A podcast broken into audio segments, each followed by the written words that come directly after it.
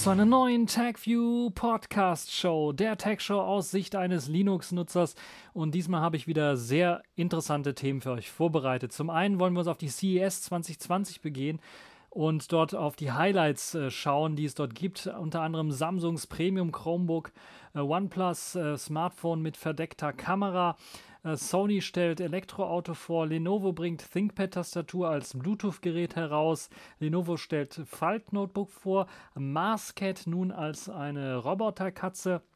Und dann haben wir noch weitere Themen, unter anderem Microsofts Edge-Browser auf Basis von Chromium ist da. Huawei setzt auf TomTom Kartenmaterial und Kubuntu Focus ist erhältlich. Zudem haben wir noch die Pfeifen in dieser Woche, also die Kategorien in dieser Woche. Und äh, fangen wir direkt an. Kommen wir zum ersten Thema. Microsofts neuer Edge-Browser ist da. Microsoft hat ja das Experiment aufgegeben, einen eigenen Browser mit einer eigenen Browser-Engine zu basteln. Und seit einigen Monaten sind sie ja auch bereits schon daran, einen neuen Browser, also den Edge-Browser, auf eine neue Basis zu hieven, nämlich auf den Chromium oder die Chromium-Basis mit der Blink Engine. Und jetzt ist tatsächlich die neue Version da, Microsofts neuer Edge-Browser mit der Basis Chromium oder mit dem neuen Blink Engine. Microsoft hat den äh, Browser bereits schon einige Windows 10 Nutzer verteilt und der neue Edge Browser basiert auf der Open Source Engine von Chromium, also Blink, und äh, soll in Zukunft nicht nur auf Windows laufen, sondern interessanterweise auch auf dem Mac und auch auf Linux laufen. Und äh, ja, es ist noch ähm, eine frühe Version. Es hat aber schon interessante Funktionen bekommen, wie zum Beispiel einen Internet Explorer-Modus. Und jetzt schreien einige, nein, bitte nicht. Ja, der Chromium Edge äh, soll den ja mittlerweile doch sehr stark obsoleten Internet Explorer weiterhin unterstützen und eben zu alten Programmen eventuell oder alten Webseiten weiterhin kompatibel sein. Gerade speziell die Unternehmen, die vielleicht für den Internet Explorer noch entwickelt oder optimiert haben und deshalb äh, diese Kompatibilität noch brauchen.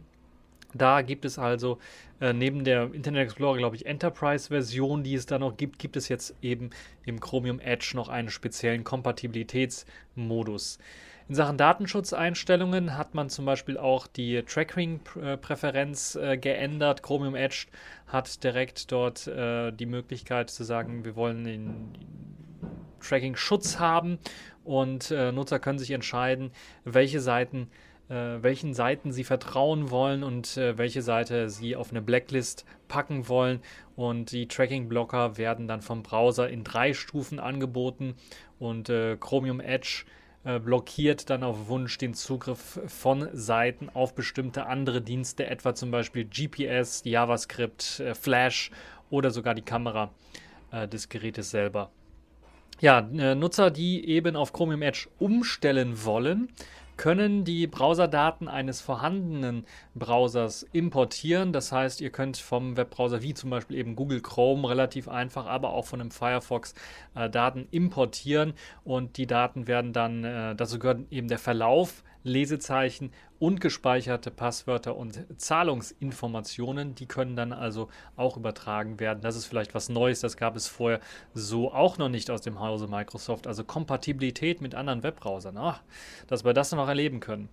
Dann gibt es natürlich auch noch die Möglichkeit, sich an einem Microsoft-Konto anzumelden, um dann die Browserdaten auch mit mobilen Geräten äh, zu synchronisieren. Also hier auch eine wichtige Funktion. Ich nutze das bei meinem Firefox zum Beispiel sehr häufig, dass ich das synchron halte mit meinen mobilen Geräten, so dass ich da ohne großartige Probleme Passwörter, ähm, Formularfelder und so weiter alles äh, synchronisieren kann. Neben der Windows 10 Version, wie gesagt, soll das Ganze auch für Mac und für Linux herauskommen, aber es soll auch eine spezielle Chromium Edge Version für Windows 10 on ARM geben, um das Ganze dort ein bisschen was zu optimieren. Meines Wissens nach sieht es so momentan aus auf Windows 10 on ARM, dass da eine Simulationsschicht für x32 Browser läuft und da könnt ihr euch natürlich vorstellen, das klingt nicht danach, dass das richtig performant laufen wird. Ja, mich würde mal interessieren, habt ihr den Browser schon im Einsatz? Könnt ihr alles im Kommentarbereich natürlich posten. Was sind eure Erfahrungen damit? Ist der etwas ja, schwerer als ein normaler Chrome oder Chromium? oder ist er leichtgewichtiger, hat er nützliche Funktionen oder eben nicht. Würde mich alles interessieren, könnt ihr alles im Kommentarbereich äh, schreiben. Es geht weiter in der fast schon unendlichen Saga Trump vs. Huawei oder Huawei vs. Trump und US-Regierung. Diesmal ist Huawei aktiv geworden und ist eine Kooperation mit TomTom eingegangen. Das ist ein Navigationshersteller, dafür ist er bekannt, aber die haben auch Kartenmaterial, was sie verkaufen und weiter lizenzieren. Einer der ja, beliebtesten Kunden ist Apple gewesen, zumindest in der Vergangenheit. Die allererste Apple-Karten-App ist auf Basis von TomTom Kartenmaterial angeboten worden. Wir wissen, wie das geendet hat. Nicht sehr gut. Apple musste sich das erste Mal in der Firmengeschichte öffentlich entschuldigen für ein so schlechtes äh, Stück Software, was sie da fabriziert haben. Und mittlerweile haben sie ihren eigenen Kartendienst, ihr eigenes Kartenmaterial, was sie verwenden. Aber sie haben oder sie sind damit gestartet auf dem Basismaterial von TomTom. Jetzt hat Huawei eine Kooperation mit TomTom eingegangen und jetzt könnte man natürlich gerüchteweise erzählen, okay, Huawei ist vielleicht auch daran interessiert, das Kartenmaterial von TomTom zu benutzen, um eine eigenständige Map-App aufzubauen.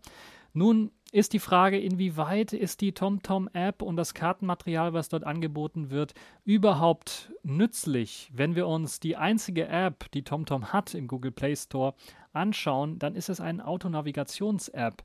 Die ist auch recht gut für die Autonavigation, weil auch Echtzeitdaten mit reinkommen, sodass man sehen kann, okay, da ist jetzt gerade eine Baustelle, da ist gerade Stau, also mache ich einfach eine andere Route oder fahre eine andere Route.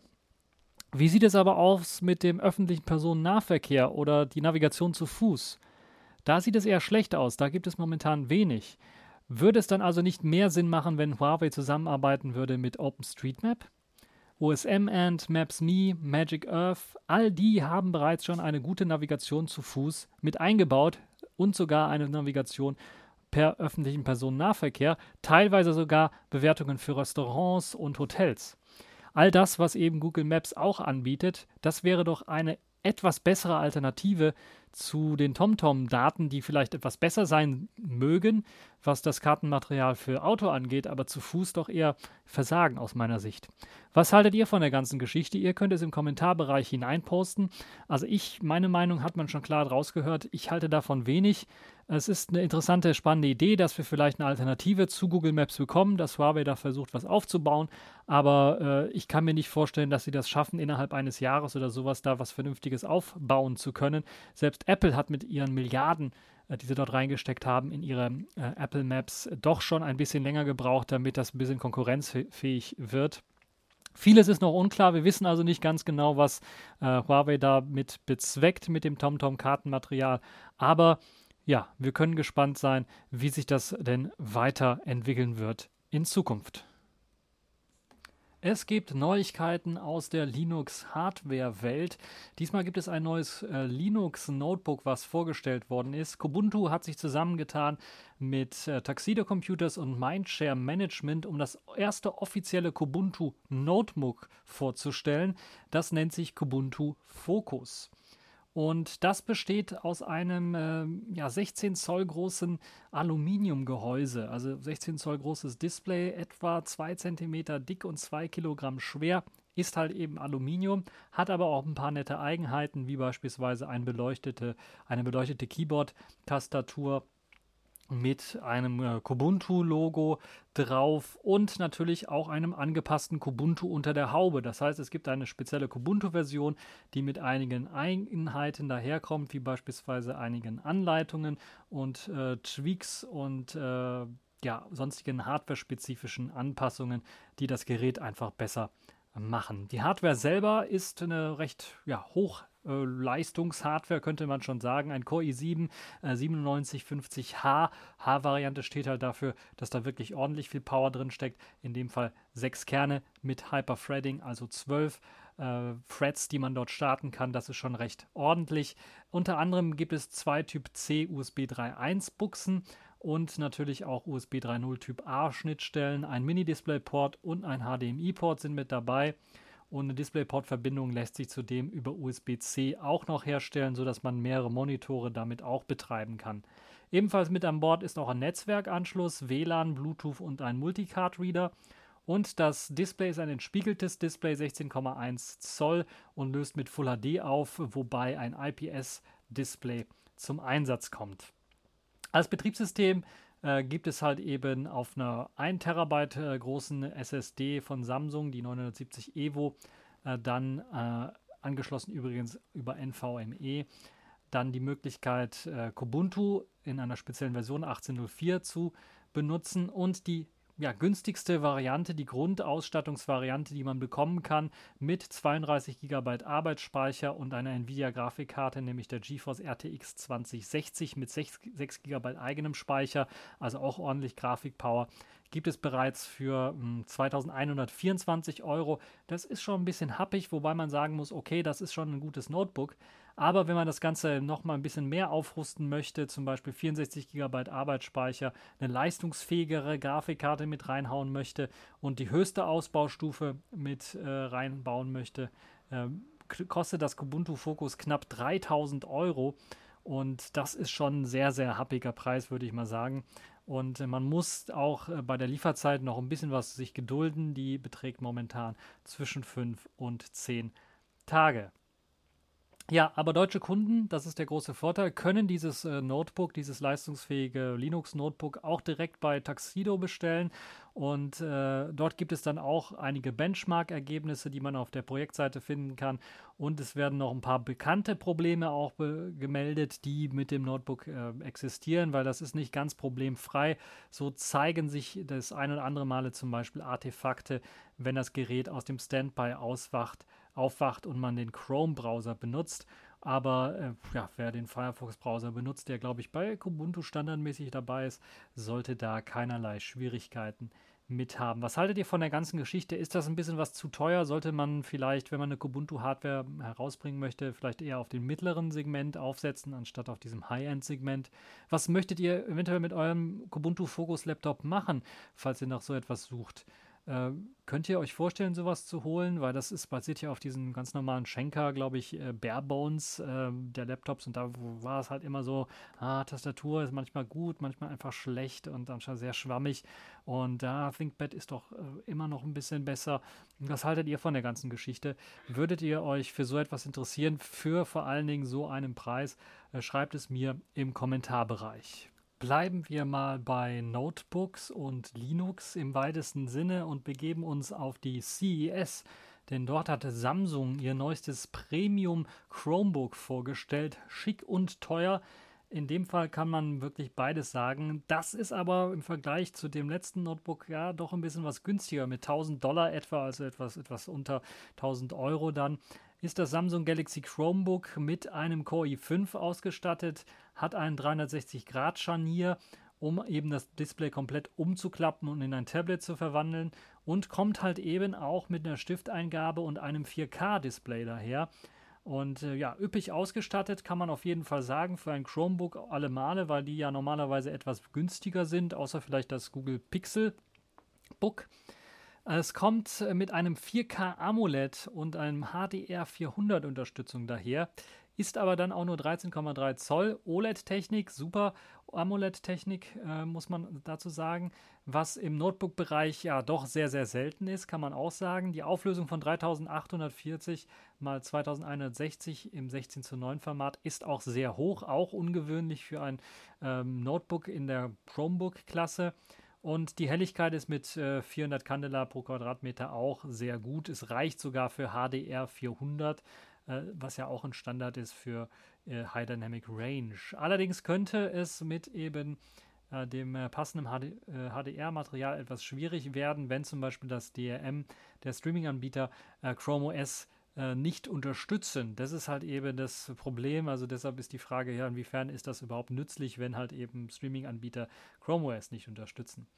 Ähm, das Display selber kann äh, auch noch farbkalibriert werden, ans Umgebungslicht angepasst werden. Dazu gibt es ein sogenanntes Ambient EQ und ähnlich wie es bei Apple und vielen Geräten auch beim Google Pixel 4 äh, mit dabei ist. Dank dieses 360 Grad Scharniers lässt sich die Tastatur nach hinten klappen. Das Ganze lässt sich im Zeltformat aufstellen, aber natürlich dann auch als Tablet benutzen, zuklappen im Grunde genommen. Die Tastatur schaltet sich ab und man kann es als Tablet benutzen.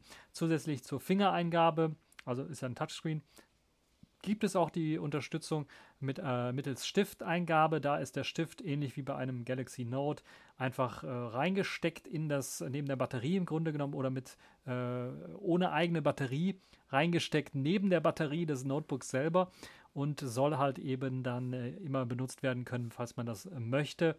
Und äh, ja, der Stift kommt direkt mit dem Gerät äh, dabei, was auch eine tolle Geschichte ist. Der Prozessor ist auch kein alter Unbekannter, sondern ist ein Core i5-Prozessor, also auch nicht gerade mal so leistungsschwach, ist einer der zehnten Generation, also auch ziemlich aktuell und es gibt mindestens 8 GB Arbeitsspeicher in der kleinsten Variante und 128 GB SSD. Und ja, das ist auch sehr, sehr üppig für ein Chromebook. Es geht sogar hoch bis zu Varianten mit 16 GB RAM und 1 Terabyte äh, Plattenplatz, äh, ebenfalls natürlich mit Samsung SSDs oder NVMEs mit dabei. Und äh, weitere Informationen gab es da leider noch nicht. Kamera ist in der Tastatur eingebaut. Da werden jetzt einige sagen, oh Gott, oh Gott, was soll denn das? Nun ja, es hat den äh, einfachen Hintergrund, wenn man das in den Tablet-Modus packt, dann möchte man natürlich eventuell auch Fotos machen. Da macht natürlich eine Kamera auf der hinteren Seite auch äh, sehr, sehr viel Sinn. 8 Megapixel hat die Kamera. Ob das im Tablet-Modus dann wirklich als Fotokamera sinnvoll ist, ja, stellen wir es mal ganz, ganz groß in Frage. 10 äh, mm ist das Metallgehäuse nur dick und der Tastenhub dementsprechend ja etwas knapp. Äh, ob da richtiges Tippgefühl auftaucht, müssen wir, also beim Probe, Pro, muss man erstmal äh, Probe tippen, würde ich mal sagen. Äh, vielleicht ist es ausreichend, wir werden mal sehen. Äh, fürs schnelle Einloggen ist in der Tastatur oben rechts ein Fingerabdruckscanner installiert, der beim Einschalten dann äh, des äh, Gerätes, was übrigens über die Seite geht, äh, also ist kein nicht der gleiche Knopf fürs Einschalten und für, für, für den Fingerabdruck. Ähm, es gibt lediglich zwei USB-C-Schnittstellen für externe Geräte zum Anschließen und zum Aufladen selber. Aber es gibt auch noch einen Micro-SD-Kartenleser für die Leute, die beispielsweise Smartphone oder auch Kamera äh, Micro-SD-Karten dort äh, einfach lesen möchten. Äh, für rund 8 Stunden Akkulaufzeit soll der 50 Wattstunden Akku äh, ausreichend sein, was verhältnismäßig wenig erscheint. Äh, da müsste man im Grunde genommen äh, sagen, da geht mehr. Aber es könnte natürlich daran liegen, dass dieses 4K-Display halt eben äh, bei, dieser, bei, dieser, hohen Auflösung einfach den Tribut fordert, einfach mehr Strom verbrauchen zu müssen. Mit einem Kilogramm Gewicht gehört dieses Galaxy Chromebook dann auch zu den leichteren äh, Notebooks. Gerade in der 13 Zoll Klasse ist das wirklich perfekt, würde ich mal fast schon behaupten. Und äh, ja, eingeführt werden soll dieses Notebook erst einmal im nordamerikanischen Markt noch im ersten Quartal diesen Jahres. Und ob es dann wirklich nach Europa kommt, ist erstmal nicht bekannt. Wir wissen ja, Chromebooks hier in Europa sind nicht so der Renner. In den USA ist es wirklich eher doch der Renner, weil eben Google da sehr stark verbreitet ist. Hier in Europa ist die Google-Skepsis, glaube ich, zu hoch und viele Leute halten von Chrome OS auch einfach zu wenig. Aber trotzdem ein Spitzenklassengerät, würde ich sagen. Ich würde mir sowas ja vielleicht wünschen mit also mit ohne Betriebssystem, würde ich mal fast schon behaupten, wo ich mein eigenes Linux draufpacken kann. Äh, Wie es eigentlich mit der Kamera aussieht, ob es da auch eine für, für, für Selfies eine Kamera gibt und ob es dann die Möglichkeit gibt, dann auch zu sagen, okay, ich möchte hier jetzt äh, Videochat oder sowas machen.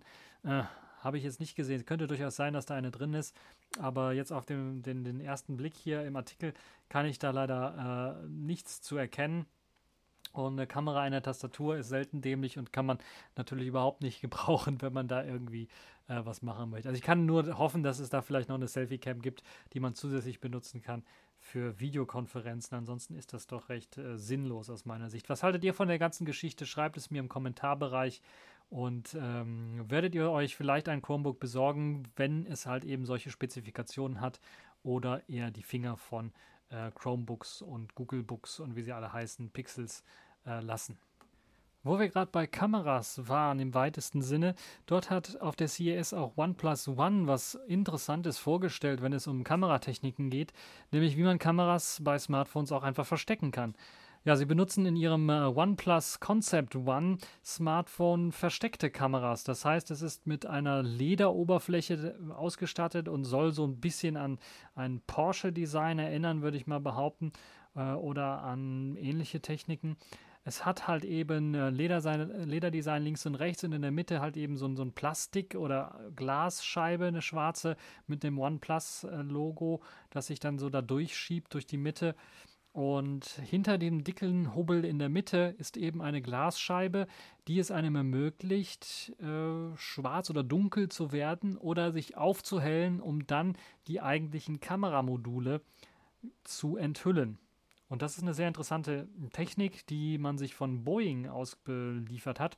Zumindest hat äh, man sich hier ja die gleiche Technik wie bei den Fenstern äh, bei der Boeing 787 ähm, bedient, denn die haben eben auch die Möglichkeit zu sagen, okay, wenn jetzt Sonne oder sowas reinstrahlt, äh, dann kann ich die Fenster einfach mit ein bisschen was Strom einfach dunkler schalten oder dann einfach heller schalten, je nachdem, wie ich das haben möchte. Und so etwas haben sie hier jetzt auch gemacht in einer etwas besseren, verbesserten Version. Sie haben halt eben da, da gibt es halt eben die verschiedenen Spannungszustände, die die Tönung der Glasscheibe dann steuern können, von durchsichtig bis annähernd blickdicht. Und der Unterschied ist eben, dass äh, OnePlus es geschafft hat, bei ihrem Phone das Ganze so deutlich schnell zu machen, dass es binnen von 0,7 Sekunden möglich ist, das Glas komplett transparent zu machen oder halt dann eben komplett eben äh, undurchsichtig zu machen, sodass man die Kameramodule nicht so richtig sieht. Nun ja, das sagen sie. In Wirklichkeit habe ich schon einige Videos gesehen, wo einige das ins, ins, ins Licht gehalten haben und da sind ganz klar die Kameramodule auch noch zu sehen, aber auf den ersten Blick vom Weiten, eventuell, wenn man damit auf der Straße rumläuft, sieht man es dann nicht.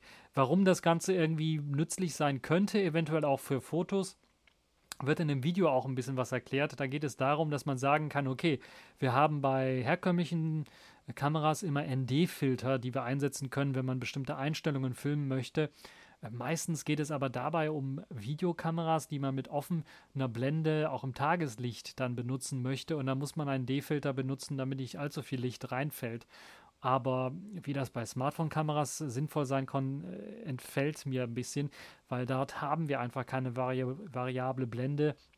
Und da ist es einfach nicht notwendig, dass man einen ND-Filter hat, zumindest aus meiner Sicht. Falls ihr Fotografen seid und ihr mir erklären könnt, warum es sinnvoll wäre, bei einem Smartphone einen ND-Filter eingebauten zu haben, könnt ihr mir das erklären.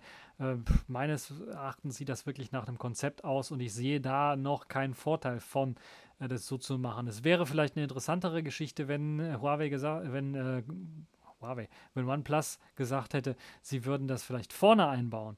Vorne beispielsweise sagen, okay, wir haben ein komplettes Display und äh, wir blenden dann nur einen Teil des Displays aus, wenn wir eben die Frontkamera nutzen möchte, möchten, die dann unterhalb des eigentlichen Displays sitzt. Also wenn sie das irgendwie kombinieren könnten mit dieser Technik, wäre das sicherlich eine interessantere Geschichte. Ansonsten sehe ich da überhaupt keinen Sinn, weil es kostet auch ein bisschen Strom, dass das undurchsichtig gehalten wird. Und warum sollte ich da also nur für diese Ästhetik dann auch noch Strom verschwenden von meinem OnePlus-Phone? Ansonsten ein sehr ordentliches Phone aus meiner Sicht, aber äh, das geht äh, gar nicht, wie ich finde. Kommen wir mal zu was ganz Kuriosem, was auf der CES äh, eingeschlagen ist, wie eine Bombe fast schon, würde ich mal behaupten. Wir kennen ja Sony. Sony stellt eine ganze Reihe von Elektronikprodukten vor oh, jedes Jahr Kameras, äh, Smartphones, äh, Audiorekorder, äh, Videorekorder, DVDs, Blu-rays, alles Mögliche, was sie da haben im Sortiment. Aber was ihr noch nicht gehört habt oder noch nie gesehen habt, ist ein Sony Elektroauto. Das hat Sony nämlich erst auf der CES vorgestellt. Es handelt sich um ein Konzeptauto. Sony wird wahrscheinlich also nicht in den Automarkt einsteigen, aber allein schon die Idee hat viele überrascht. Denn damit hat eigentlich gar keiner gerechnet, dass Sony auf der CES ein Auto vorstellen wird. Aber Sony hat sich gedacht, okay, wenn wir in den Elektronikautomarkt einsteigen wollen, dann wollen wir das auch richtig machen und dann zeigen wir nicht halt irgendwelche komischen äh, halben Autos oder Armaturenbretter, sondern dann zeigen wir schon ein richtiges Auto und sie haben dann auch ein richtiges Elektronikauto, nein, ein Elektroauto vorgestellt auf der CES in Las Vegas. Der Prototyp, Prototyp hat den Namen Vision S und soll erst einmal demonstrieren, was alles möglich geht, äh, ist mit den verschiedenen technischen Entwicklungen aus dem Hause Sony. Unter anderem halt eben mit dem Armaturenbrett und was dort alles eingebaut werden kann. Und äh, Sony hat äh, den Vision S zusammen mit einigen Partnern entwickelt, weil sie ja selber keine großen Autohersteller sind oder Erfahrungen damit haben. Allen voran haben sie mit Magna Steyr aus Österreich zusammengearbeitet äh, und auch ähm, den äh, großen äh, deutschen Zulieferern Bosch, Continental und ZF, um halt dieses Auto bauen zu können. Was Sony auf lange Sicht mit diesem und äh, möglichen weiteren Fahrzeugen oder ja, irgendwie geplant hat, ist momentan noch unklar. Und ich glaube auch, äh, es ist noch nicht ganz so klar beim Konzern selber, sondern man möchte erst einmal so anteasen, ja, das haben wir jetzt hier und gucken und abwarten, was die Leute wahrscheinlich sagen werden. Und äh, ja, ob jetzt so wirklich eine Elektroplattform daraus äh, entstehen könnte, äh, werden wir mal sehen. Äh, die Autos haben 33 Sensoren oder das Auto, was sie vorgestellt haben, haben drei, die hat, äh, das hat 33 Sensoren, um innerhalb und außerhalb Personen und Objekte erkennen zu können. Und sie sollen halt so eine Art Sicherheitskonkon für das Auto darstellen, äh, die Menschen innen und außen schützen können soll. Neben konventionellen RGB-Kameras gibt es auch Time-of-Flight-Sensoren, die den Fahrer im Blick haben, sowie Ultraschall-, LIDAR- und Radar-Sensoren. Äh, die Automatisierung gibt es dort auch. Da soll also in Sachen Level 2 Plus auch mit an Bord sein. Die Navigation oder der ja, Automatikmodus oder der Pilotmodus. Äh, aber auch Level 4 und mehr soll das Ganze auch noch erweitert werden in Zukunft. Also ein autonomes Auto soll es werden. Das Auto ist auch, hat schon relativ gute Spezifikationen, soll von 0 auf 100 in 4,8 Sekunden äh, beschleunigen können und äh, ja, äh, ist auch eher ein Coupé, ist also kein äh, SUV, was ja relativ beliebt ist momentan, äh, sondern eher ja, etwas sportlicher gestaltet, könnte man sagen. Es ist ein Viersitzer, der hat äh, zweimal 200 Kilowatt Allradantrieb und beschleunigt dann halt, wie ich gesagt habe, von 0 auf 100 in 4,8 Sekunden und erreicht eine Spitzengeschwindigkeit von 240 Kilometern pro Stunde. Zur Akkukonfiguration hat Sony keine Angaben gemacht, also wir wissen jetzt nicht, wie lang die Akkulaufzeit ist und wie lange man mit dem Auto fahren kann. Äh, das äh, Cockpit besteht nahezu komplett aus einem breit gezogenen Display. Da hat natürlich Sony komplett reingehauen und hat dann die ganze Technik mit reingebaut, die sie aus der Unterhaltungselektronik haben und haben da verschiedene Techniken äh, mit eingebaut, auch Audiotechniken mit eingebaut, wie zum Beispiel das 360 Grad Reality Audiosystem, das äh, Tonsignale nicht nur halt eben ja, räumlich beliebig anordnen können äh, soll, sondern auch dem Fahrer und den äh, Mitfahrern damit unterschiedliche Musik äh, hören lassen soll. Das ist natürlich auch eine sehr, sehr spannende Geschichte, wie ich finde. Äh, also eine sehr spannende Geschichte. Ihr könnt euch das Werbevideo und das Konzeptvideo und einige Videos, die Leute dort gedreht haben, von dem Gerät natürlich anschauen. Gerade der Innenraum ist sehr, sehr spannend gestaltet. Von außen sieht es aus wie ein normales Auto. Auch, äh, ja, also nicht irgendwie, ein bisschen was futuristisch auch. Also eine Evolution, keine große Revolution, wie beispielsweise das Tesla noch gemacht hat mit ihrem äh, Cybertruck, sondern das ist äh, eher ein Auto auf modern getrimmt und im Innenraum kann man das vor allen Dingen äh, dann auch erleben und sehen. Was haltet ihr von der ganzen Geschichte? Würdet ihr euch wünschen, dass Sony vielleicht doch in den Elektroautomarkt einsteigen wird und den anderen so ein bisschen Konkurrenz machen könnte? Oder habt ihr da irgendwelche Vorschläge, wer unbedingt mal einsteigen sollte von den großen Elektronikkonzernen in einen äh, Autobereich? Das würde mich mal interessieren. Hinterlasst es alles im Kommentarbereich.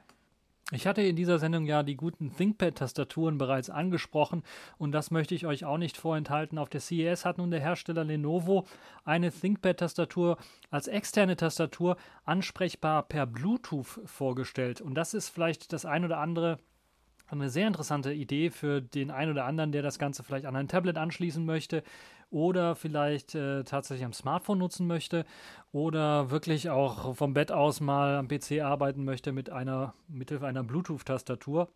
Die Tastatur sieht so aus, als ob sie quasi herausgeschnitten worden wäre aus einem ja, ThinkPad, eine typische ThinkPad-Tastatur mit rotem Dot in der Mitte. Das heißt, es gibt eben auch die Möglichkeit, äh, das Ganze mithilfe äh, des Trackpoints zu steuern.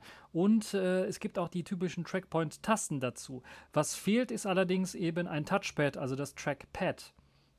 Nach wie vor ist aber auch die Tastatur gewöhnlich gut ausgestattet, erinnert an die modernen ThinkPad-Tastaturen, also nicht die alten, aber die neuen modernen ThinkPad-Tastaturen im Chiclet-Design. Die haben ja auch einen guten Druckpunkt, eine gute, lange, ja, äh, äh, Taste, Tastendruck, also der wirklich äh, lang ist und nicht irgendwie ganz kurz und, und knapp, wie bei den äh, Apple Butterfly-Tastaturen. Und ja, jetzt gibt es diese Standalone-Version, die funkt mit 2,4 GHz äh, Bluetooth oder Funk. Also da habt ihr zwei Möglichkeiten, die ihr auswählen könnt. Und das Ganze lässt sich dann an beliebigen PCs, Notebooks oder Tablets koppeln und hat halt eben dann auch die Möglichkeit, äh, mit einer Akkuladung bis zu zwei Monate durchzuhalten, kann aber dann sogar auch über eine USB-C-Buchse direkt angeschlossen werden, wenn ihr das wollt. Und äh, innerhalb von 15 Minuten, wenn ihr das an Strom anschließt, äh, gibt es genug Saft für eine Woche Betriebsdauer, das ist natürlich auch sehr wichtig. Und der Verkauf dieser Tastatur, falls ihr euch dafür interessiert, beginnt dann im zweiten Quartal in diesem Jahr und soll für rund 120 Euro über die Ladentheke gehen. Ich halte das ein bisschen was teuer, würde ich sagen. Da würde ich erstmal abwarten, wie die ersten Reviews dazu aussehen. Aber es ist eine sehr interessante und spannende Geschichte, gerade für diejenigen, die das wirklich als ähm, Tastatur für ein äh, Notebook oder äh, nicht für ein Notebook, für ein Tablet benutzen wollen äh, zum Rumtippen. Oder vielleicht kann ich mir auch vorstellen, einige ähm, Spielekonsolen haben auch die Möglichkeit, per Tastatur dann genutzt zu werden oder auch smarte TVs, TV-Geräte und so weiter. Da macht es vielleicht Sinn, ja, endlich eine ThinkPad-Tastatur. Bleiben wir mal bei Lenovo, denn die hatten noch was weiteres Interessantes vorgestellt. Neben der ja, ausklappbaren, ne, neben der ThinkPad-Tastatur per Bluetooth gibt es jetzt auch ein faltbares ThinkPad X1, das nur aus Display besteht. Ein faltbares Display jedoch, das sogenannte ThinkPad X1 Fold, ist halt äußerlich sehr ungewöhnlich, aber ist auch im Inneren sehr interessant, weil es soll auf dem etwas komplett unbekannten Windows 10 X laufen, das äh, auf Basis des Intel Lakefield CPU dann befeuert wird. Der Akku ist erfreulicherweise groß und das Format erinnert so ein bisschen an ein iPad im ausgeklappten Zustand. Äh, nicht nur Microsoft hat jetzt 2020 ein faltbares Notebook mit Windows 10X auf den Markt gebracht, sondern auch Lenovo hat auf der CES dann eines vorgestellt. Das ThinkPad X1 Fold wurde präsentiert. 13,3 Zoll groß ist das Panel in einem 4 zu 3 Format und hat eine Auflösung von 2048 x 1536 Pixeln.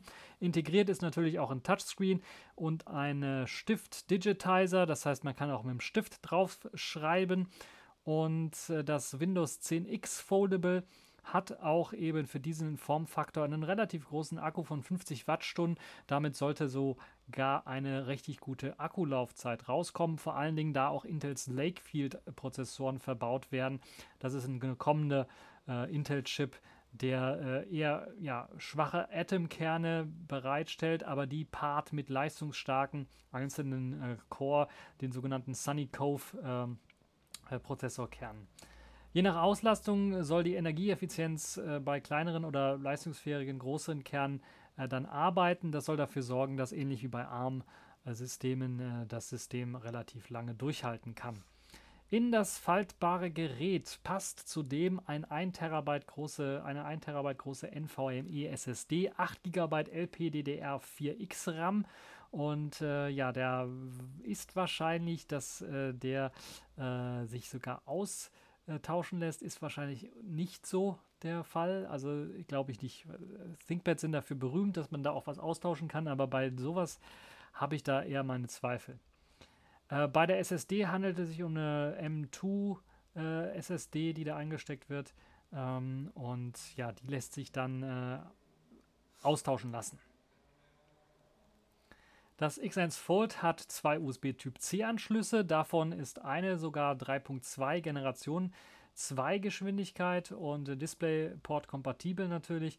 Auch ein SIM-Kartenleser für eine Anbindung an ein normales mobiles Datennetz soll mit äh, an Bord sein, optional sogar mit einem 5G-Modem äh, 5G von Qualcomm. Und das Tablet ist mit äh, 999 Gramm, also fast ein äh, Kilogramm, dann auch äh, ja, relativ leicht, kommt auch mit dem Trageetui daher, ist allerdings dann äh, für Notebook leicht. Für ein Tablet ist es schon recht schwer, würde ich mal behaupten.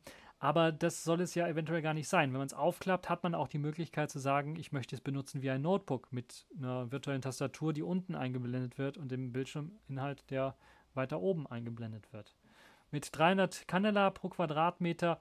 Ja, ist das, glaube ich, auch von der Helligkeit ein bisschen was zu schwach. Also 350 würde ich sagen, kann man noch mit leben, aber 300 ist ein bisschen was schwach auf der Brust. Ähm, da müssen wir mal schauen, wie sich das weiterentwickeln wird. Obwohl das jetzt auf der CES wirklich sehr ausführlich vorgestellt worden ist und sehr, sehr viele Hands-on damit auch äh, für, zur Verfügung stehen. Es gibt auch einen optionalen Stift, den ihr miterwerben könnt, äh, mit dem ihr dann schreiben könnt. Äh, gibt es momentan leider keine Preise. Es soll im zweiten Quartal 2020 erscheinen, aber wie viel das dann kosten wird, ja, das steht noch in den Sternen. Ganz zum Schluss zu meinem Überblick über die CES noch ein kleines Schmankerl. Ihr wisst es ja, ich hatte bereits schon mal über einen Roboterhund von Sony, den Aibo, gesprochen. Jetzt gibt es eine Kickstarter-Kampagne, die auf der CES vorgestellt worden ist. Und zwar nennt sich das Ganze Mars Cat und es handelt sich dabei quasi um eine Katze. Also für alle Katzenliebhaber, die kriegen jetzt auch ein künstliches Haustier in äh, Form von einer knuddeligen Katze mit äh, großen blauen Augen. Mars Cat nennt sich das Ganze, ist eine bionische Katze, ein Hausroboter, so nennt es äh, die Firma, die den, äh, die Kickstarter-Kampagne gestartet hat. Das ist das Unternehmen Elephant Robotics, Elephant Robotics und die finanzieren sich derzeit auf Kickstarter äh, mit Mars Cat und ja, die soll sich wie eine echte Katze verhalten. Sie soll die Möglichkeit haben, mit eben äh, Kameras äh, auch Menschen zu erkennen und dann äh, ja, sich anders zu verhalten, je nachdem welcher Mensch da ist, soll auf äh, Kommandos hören äh, ohne Zögern also auf äh, Sprachkommandos hören. Das ist ja bei Katzen nicht so der Fall, sondern das kennen wir eher von Hunden. Aber auch jetzt die Katze soll auf äh, Kommandos hören und sie soll auch vollautomatisch agieren können und ähm, braucht auch zuvor irgendwie keine manuelle Eingabe dafür, sondern soll auch selbstständig lernen können und in der Wohnung herumlaufen können. Und ja, sie hat also vielfältige äh, Verhaltens- äh, Gesten und Steuerungen, äh, um halt äh, sich zu bewegen. Diverse Sensoren sind verbaut, die das Verhalten des Roboters beeinflussen sollen. Äh, Marscat spürt zum Beispiel Berührungen und äh, streckt sich beim Streicheln sogar, um eine echte Katze zu simulieren. Auch soll sie äh, Menschen halt mit der Bilderkennung erkennen können. Es hat also eine kleine Kamera auch mit an Bord und der Onboard-Computer selber wird dabei äh, die Informationen speichern, die das Verhalten der Roboterkatze dann verändern können und die wird also nicht über Cloud angebunden oder sowas, sondern die wird da äh, mit äh, fungieren. Und äh, ja, äh, je nachdem, wie die Halter sie behandeln, wird die Katze sich dann auch anpassen.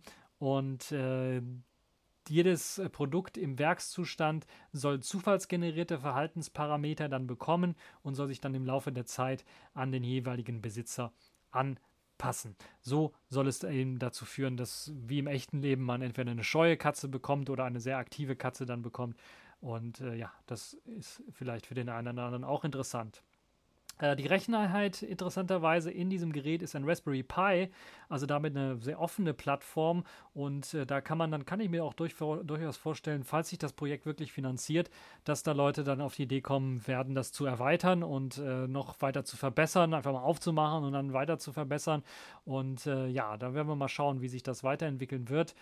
20 hm, verschiedene Stimmkommandos sind ab Werk vorinstalliert. Die Katze hört etwa auf die Befehle wie komm hierher oder lass mich in Ruhe und die Stimmlage der Halter soll sogar dafür sorgen, dass verschiedene Reaktionen erfolgen bei äh, der Katze selber. Die Kamera ist in der Nasenspitze eingebaut und äh, die Augen sind äh, mithilfe von LC-Bildschirmen dann äh, simuliert. So soll auch einzelnes Blinzeln äh, und die Pupillen einer Katze dann simuliert werden können. Äh, das CNET hat ein, ein Video dazu gemacht. Äh, CNET Magazin hat ein Video dazu gemacht und den Roboter mal ein bisschen was vorgestellt. Und die Crowdfunding-Kampagne er hat noch etwa einen Monat lang Zeit und hat bereits 113.000 Euro gesammelt und sie brauchen etwa 630 äh, Sie brauchen, äh, nee, sie brauchen ein bisschen was mehr an Euros und für 630 Euro äh, kriegt man eben derzeit so ein Mars Cat dann tatsächlich gekauft. Müssen wir natürlich abwarten, ob es wirklich auch äh, finanziert wird oder nicht, aber eine spannende Geschichte, wie ich äh, meine und Falls alles glatt läuft, wird im Mai 2020 bereits das Gerät ausgeliefert. Ist auf jeden Fall ein Blick wert. Ich werde das natürlich alles verlinken, genauso wie alle anderen Artikel. Da könnt ihr euch das Ganze selber mal anschauen, ein Bild davon machen, äh, von den spannenden Themen und das Ganze einfach äh, durchklicken. Das war's äh, für mh, diese TechView Podcast-Folge. Noch nicht ganz äh, für die News in dieser Woche. Machen wir gleich weiter mit den Kategorien in dieser Woche. Die Kategorien in dieser Woche und da haben wir eigentlich nur eine Kategorie in dieser Woche, nämlich die Pfeife der Woche. Nein, wir haben sogar gleich zwei Pfeifen dieser Woche. Es war die Woche der großen Datenleaks und diesmal hat erstmal TLS äh, Probleme gemacht und zwar bei Netgear. Die haben nämlich ihren äh, privaten Schlüssel in ihrer Firmware für Router vertickt.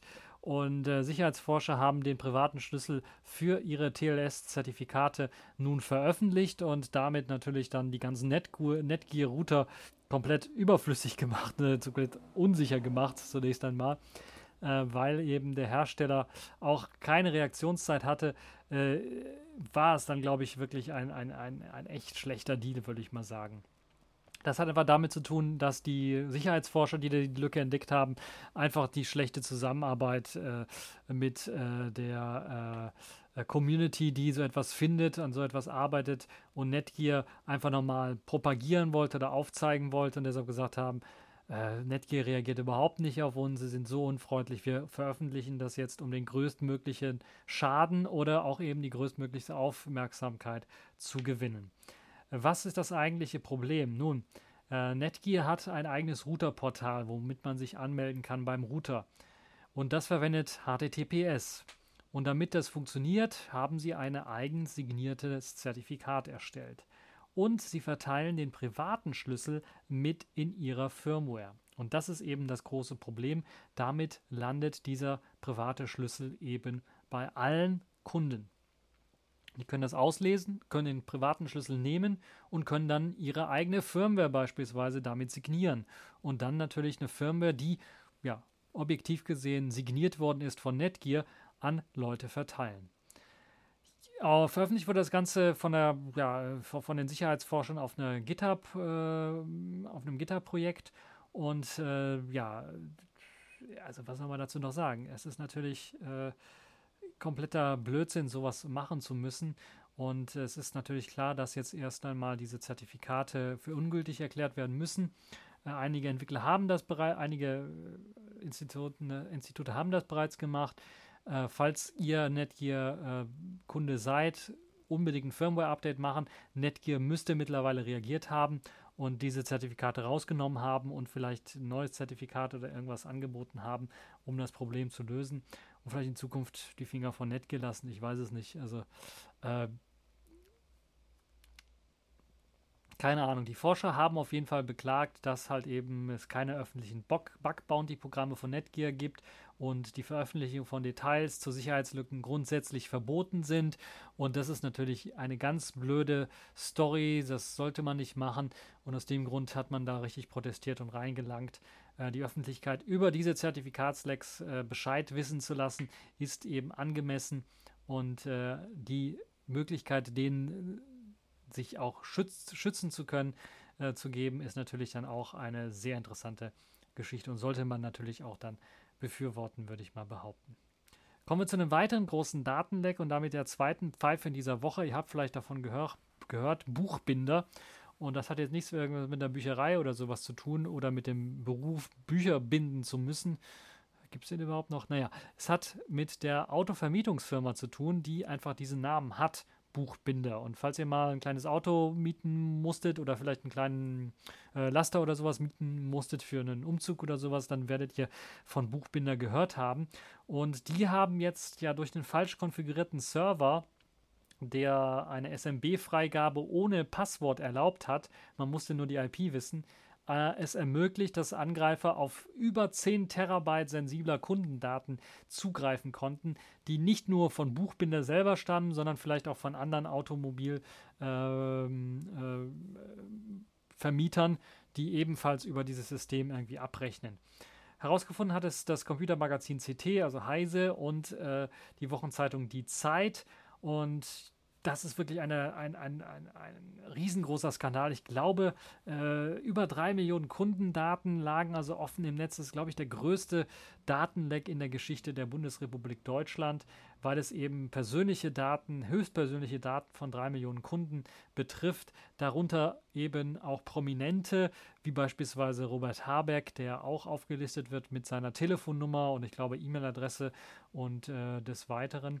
Und das ist natürlich schon ein ganz äh, starkes Stück. PKWs werden dort vermietet, aber auch LKWs werden vermietet in Deutschland und Österreich, also im deutschsprachigen Raum würde ich mal behaupten. Und äh, die Firma selber hat ihren Hauptsitz in Regensburg und beschäftigt etwas mehr als 2500 Mitarbeiter und hat eben 165 Mietstationen in ganz Europa verteilt. Und äh, die Kerngesellschaft der Gruppe ist die äh, Chatterline Fuhrpark Service GmbH und die macht eben seit 2018 nach dem Jahresabschluss einen Umsatz von knapp 350 Millionen Euro. Es ist also wirklich keine kleine Firma, äh, worum es hier geht. Ja, ähm, das ist natürlich sehr, sehr bitter, kann man äh, sagen. IT-Abteilung hat wohl eben da geschlampt und hat eben, ja, äh, Probleme gehabt. Und äh, wenn man sich die Who is Who-Abfrage anschaut, hat man herausgefunden, dass eben äh, das ganze, die ganze IT-Abteilung angemietet ist. Also Buchbinder hat keine eigene IT-Abteilung, sondern sie haben eine angemietet bei der Plus Server GmbH in Köln. Und auf diesem wurden, äh, wurden halt jeden Wochentag äh, Backups gemacht und Logdateien gespeichert und äh, jede davon mehrere hundert Gigabyte äh, bis zu über einen Terabyte groß. Und nachdem eben CT und Heise, CT und die Zeit äh, die äh, den Hinweis bekommen haben auf diesen offenen Server, haben, hat man sich das Ganze angeschaut und hat geguckt, was kann man da alles machen und sie waren erschreckt. Wirklich Kundendaten hat man gefunden, nicht nur das, sondern man hat sogar äh, die Mietverträge gefunden der Kunden, äh, die da geschlossen worden sind mit weiteren E-Mail-Adressen, Kreditkartennummern, ähm, hat man zwar nicht gefunden, aber Zahlungsinformationen wie zum Beispiel Bankverbindungen äh, auf PDF-Scans von Rechnungen konnte man durchaus finden und die äh, MS SQL-Datenbank war komplett unsicher äh, dort gespeichert, also komplett ohne Passwort ungeschützt, einfach zugreifbar und da hat man einfach äh, drei Millionen Mieter finden können der vergangenen 18 Jahre, was auch ziemlich interessant ist, um da mal reinzuschauen. Und äh, 2,5 Millionen Leute sind etwa aus Deutschland und 400.000 aus Österreich und die übrigen äh, aus Italien, der Slowakei und Ungarn und äh, 3,1 Millionen Fahrer aus allen anderen Ländern etwa. Dann gab es noch weitere Berichte, wie beispielsweise Unfallberichte, die dort aufgezeichnet worden sind, die bis ins Jahre 2006 zurückreichen. Etwas mehr als 500.000 Unfälle, die dort berichtet worden sind. Äh, dann wurden auch Mitarbeiter und Geschäftskunden ebenfalls erfasst. Zudem gab es auch Login-Informationen von Angestellten und Nutzern der Online-Portale sowie Flottenmanagement von Buchbinder und über 3000 von etwa 170.000 Passwörtern waren im Klartext gespeichert, also ganz, ganz grob fahrlässig. Also wenn da die DSGVO nicht auch noch einschlägt und äh, dem auf die Finger klopft, dann weiß ich es auch nicht. Also eine fatale SMB-Freigabe kann wirklich zu so etwas führen und damit es euch in eurer Firma nicht so passiert, solltet ihr vielleicht mal darüber nachdenken und den Leuten sagen, ja, okay, wir sollen vielleicht mal doch Verschlüsselung oder äh, gehashte zumindest gehashte Passwörter verwenden und die nicht im Klartext irgendwo speichern und nicht vielleicht alles auf einem Server speichern und vielleicht irgendwann mal löschen die ganzen Daten. Ah, also da ist also wirklich äh, eine ganze Reihe von äh, wirklich richtig, richtig viel schiefgelaufen und das ist natürlich schon ein richtig grober DSGVO-Verstoß, würde ich mal sagen, der hier aufgedeckt worden ist. Und ich will gar nicht wissen, wie es bei anderen Firmen aussieht, äh, die über Jahre lang sich nicht darum gekümmert haben und äh, jetzt vielleicht sogar das beim nächsten großen Skandal dann auf die Nase fallen. Habt ihr schon mal bei Buchbinder äh, ein Auto ausgeliehen? Habt ihr jetzt Angst, dass eure Daten im Netz äh, frei verfügbar stehen? Ähm, würde mich mal interessieren, was ihr von der ganzen Geschichte haltet und was ihr allgemein von der Geschichte haltet, wie Firmen agieren hier in Deutschland oder Europa, wenn es um den Datenschutz geht. Hat sich da einiges verbessert oder ist es einfach jetzt nur so, dass äh, durch die größeren Datenskandale jetzt vielleicht die eine oder andere Firma dann erst auf die Finger geklopft werden muss und dann erst etwas tut und im Vorhinein dann oder vielleicht arbeitet auch bei der Firma, die sich dafür überhaupt nicht interessiert und äh, ja, würdet ihr euch auch wünschen, da vielleicht mal einen großen Datenleck zu haben, damit endlich mal was passiert? All das könnt ihr im Kommentarbereich hinterlassen. Das war's jetzt für diese TechView Podcast Show. Ich hoffe, es hat euch gefallen, ihr habt Spaß dabei und bis zur nächsten Show.